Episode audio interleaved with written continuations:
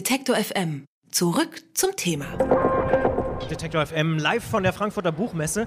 Und Claudius, mir ist aufgefallen, obwohl wir schon eine ganze Weile jetzt zusammen moderieren, Ja. wir haben uns noch gar nicht gestritten. Oh, nee, das stimmt. Ausnahmen, sonst sind wir die totalen Zankhähne. Sonst ne? normalerweise Immer. ist es ja immer so Alpha-Männchen-mäßig. Ne? keine fünf Minuten, Ja, nein. ja, Aber ja. wer hat meine Kaffeetasse weggeräumt? Warum hast du das Fenster gestern Abend nicht zugemacht? Aber du hast beim Aufbau nicht geholfen. Das, äh, Buh. Okay, das wie ich halte jetzt einfach die Klappe. Ich Ja. sag da jetzt nichts. aber allgemein, es wird viel gestritten. Eigentlich hat man auch manchmal das Gefühl, es wird nur noch gestritten und dabei oft auch gar nicht richtig zugehört. Und die Frage ist, haben wir vielleicht tatsächlich auch verlernt zu streiten? Meredith Haaf meint, ja, das könnte sein, denn aus ihrer Perspektive haben wir es tatsächlich verlernt. Meredith Haaf ist Journalistin und bringt sich seit Jahren in aktuelle Debatten ein. In ihrem aktuellen Buch Streit, eine Aufforderung, stellt sie unserer Demokratie ein ziemlich schlechtes Zeugnis aus. Und ich hoffe, wir streiten uns jetzt nicht allzu sehr, freue mich aber vor allem, dass sie hier bei uns ist. Hallo Meredith. Hallo. Streitest du denn wirklich einfach so gern oder denkst du, dass Streit einfach unglaublich wichtig ist? Ich streite mich selber nicht wahnsinnig gerne. Es gibt Streits, ähm, die mich ganz glücklich machen. Das äh, hängt aber dann ein bisschen von dem Verlauf des Streits ab. Und genau das hat mich dann auch dazu gebracht, grundsätzlich über dieses Thema nachzudenken. Denn, obwohl ich nicht wahnsinnig gerne selber streite, bin ich absolut überzeugt davon, dass Streit wahnsinnig wichtig ist. Und zwar sowohl gesellschaftspolitisch als auch im persönlichen, Warum? privaten Bereich. Warum ist es wichtig? Weil wir ohne Streit die Differenzen nicht klären können, die es einfach gibt. Das ist das eine. Und ähm, zum anderen ist es so, dass Demokratie, dass eine Demokratie funktioniert, basiert auf der Fähigkeit ihrer Mitglieder, sich streiten zu können, also sich äußern zu können, Positionen beziehen zu können, aber eben auch zu ertragen, dass andere Menschen sich äußern und andere Positionen haben und damit umgehen zu können. Das heißt, auf einer politischen Ebene bist du auch keine Freundin dann wahrscheinlich von der Haltung mancher Politiker, die sagen, wir wollen nicht mit AfD-Politikern reden, wir wollen die ignorieren, oder?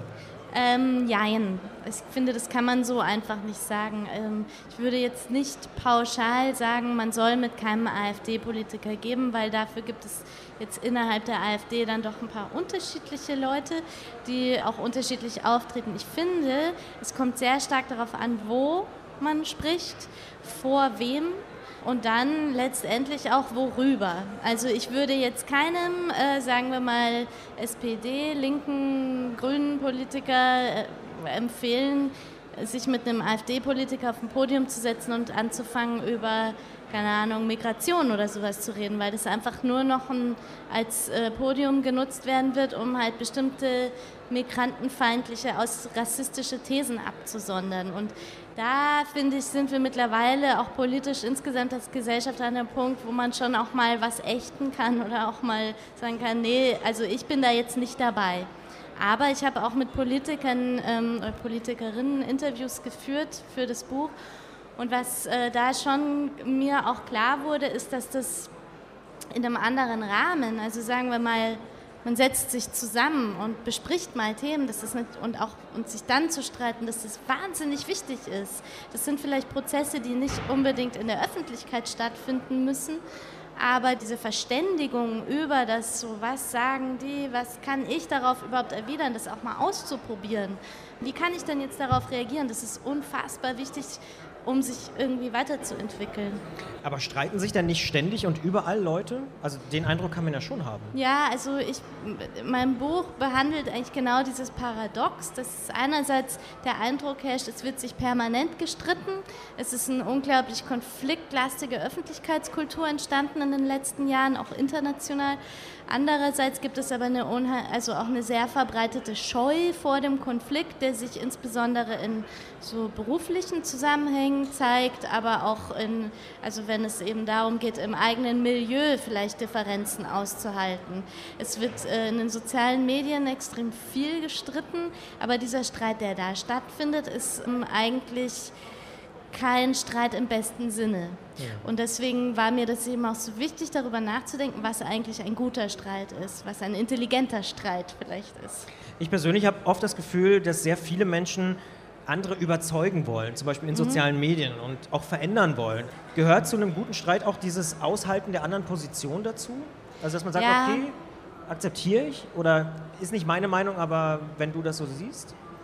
Also das Lustige ist, ich sehe das ein bisschen anders. Ich habe gar nicht so sehr den Eindruck, dass viele Leute, die in sozialen Medien streiten, dass es denen vor allem darum geht, Menschen zu überzeugen, die einer anderen Meinung sind, sondern ich habe eher den Eindruck, da geht es sehr viel mehr darum, die Leute, die sowieso schon auf der eigenen Seite sind, nochmal dass man sich da gegenseitig noch verstärkt mhm. und bestätigt. Das ist ja politisch auch erstmal gar nicht so verwerflich. Das gehört ja auch zum politischen Prozess. Man verstärkt sich gegenseitig, man radikalisiert sich vielleicht sogar gegenseitig, indem man halt irgendwie noch mehr sein Outrage irgendwie so Worte verleiht.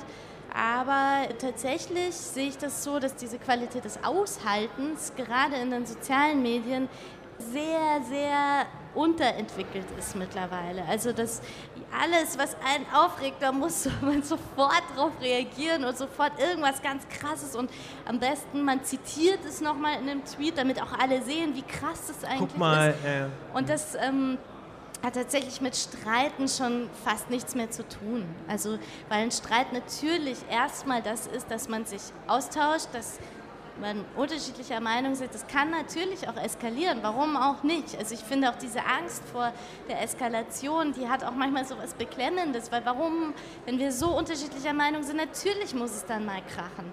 Aber das ist auch okay, solange man sich vorher darauf einigen kann, dass man sich danach immer noch in die Augen schauen kann und dass man danach, ich, ich sage immer, stell dir vor, du musst dich morgen mit dem treffen und eine halbe Stunde mit dem Kaffee trinken. Und das kann einem so ein bisschen so ein Ding geben, dass man nicht zu, zu ja, radikal oder zu beleidigend wird. Jetzt haben wir den, das Thema Streit so auf der politischen Ebene abgehandelt oder mhm. auch in den sozialen Medien, wo es ja auch immer eigentlich eher um Interessen oder um, um Meinungsaustausch geht. Aber wie ist es denn im, im, Privaten? Da bin ich zum Beispiel auch eher harmoniesüchtig. Also das mit dem Streiten, das funktioniert bei uns zu Hause zum Glück ganz gut. Wenn wir uns streiten, dann halten wir das beide irgendwie nur so kurz durch, dass man sich dann relativ schnell wieder irgendwie auf so ein Level begibt. Und in der Partnerschaft zum Beispiel, es sind immer nur die blöden Kleinigkeiten. Also es ist immer nur der Alltag. Und es ist immer nur die Spülmaschine und wie ich sie nicht einräume oder wie ich sie nicht eingeräumt haben will, und ich glaube, ich bin so lange froh, wenn ich mir dann immer wieder einreden kann, naja, solange wir nur so kleine Streits haben, äh, läuft es ja einigermaßen. Aber ist das, also ja. muss, muss man sich im Privaten streiten oder wofür kann das gut sein, wenn man sich im Privaten ich finde, das gut ist, streitet? Ja, das, also, das ist ja ganz ähnlich wie auf der gesellschaftspolitischen Ebene. Jeder weiß, dass Streit wichtig ist, theoretisch. Das lernen wir ja alle so. Ähm, aber es ist trotzdem doof. Genau, aber dann, wenn es soweit ist, macht es einem irgendwie nervös. Und das hat, glaube ich, ähm, im Privaten dann auch oft viel damit zu tun, wie man so aufwächst oder so. Ob man lernt, dass man das eigene auch vertreten kann, ohne dafür irgendwie runtergemacht zu werden oder so.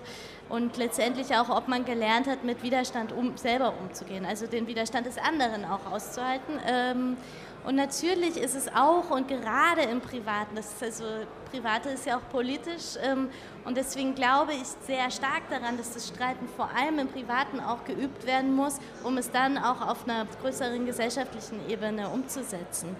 Persönlich habe ich jetzt aus meiner Recherche oder ich habe halt ich musste natürlich sehr viel darüber nachdenken, was es bedeutet zu streiten und ich habe dann schon festgestellt, dass ich in meinen privaten Konflikten, vor denen ich auch immer die Tendenz gehabt habe, eher die Flucht zu ergreifen, absolut, dass ich alles, was ich gelernt habe, da eigentlich extrem gut umsetzen konnte. Nämlich wirklich diese Sache, okay, wir haben jetzt einen Konflikt, lass uns jetzt einmal kurz überlegen, was wollen wir uns jetzt hier in, in dieser konkreten Situation für eine Regel geben.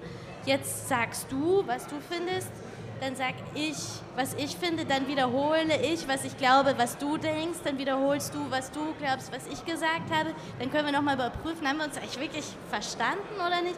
Und dann ist man schon so im Gespräch, dass eigentlich sozusagen diese ganze Angst und diese Wut und so schon abgebaut wird, weil man ja feststellt, hey, ich kann hier was sagen und der andere sitzt immer noch da und ist nicht weggerannt und hat mich nicht angeschrien und das ist sehr viel wert. Mhm. Während wir dieses Gespräch hier führen, das muss man vielleicht dazu sagen, hört man im Hintergrund immer schon so ein bisschen Musik. Die Messe geht jetzt hier so langsam zu Ende. Hier und da beginnen so kleine Standpartys. Aber eine Frage hätte ich noch, bevor äh, wir uns auch von dir verabschieden müssen. Würdest du so weit gehen und sagen, dass wir alle als Generation, wir sind ja relativ ähnlichen Alters, wirklich so ein bisschen konfliktscheu sind und das lernen müssen, das, was du gerade beschrieben hast? Ja, das würde ich tatsächlich sagen. Ja, also ich bin jetzt Jahrgang 83. Ich glaube, 82, so diese, ja, ich, ja. sagen wir mal jetzt 80. die Millennial, also wir sind ja so an der, an der Obergrenze der Ja. Millennials. Ich glaube, dass das eine Generation ist, die sehr nach Harmonie und Konsens strebt und dass das auch eine Frage ist von politischer Sozialisation tatsächlich. Äh, Ich glaube auch, dass in dem ganzen pädagogischen Bereich da so dieses politisch, also streiten, diskutieren, das ist extrem unterentwickelt gewesen, weil letztendlich auch immer so dieser Anspruch an Produktivität irgendwie Effizienz, Flexibilität, das sind lauter Ansprüche, die eigentlich dem vollkommen zuwiderlaufen, dass man sagt, mir ist das jetzt wichtig, ich setze mich dafür ein, auch wenn das jetzt auf den ersten Blick vielleicht sinnlos oder sowas erscheint.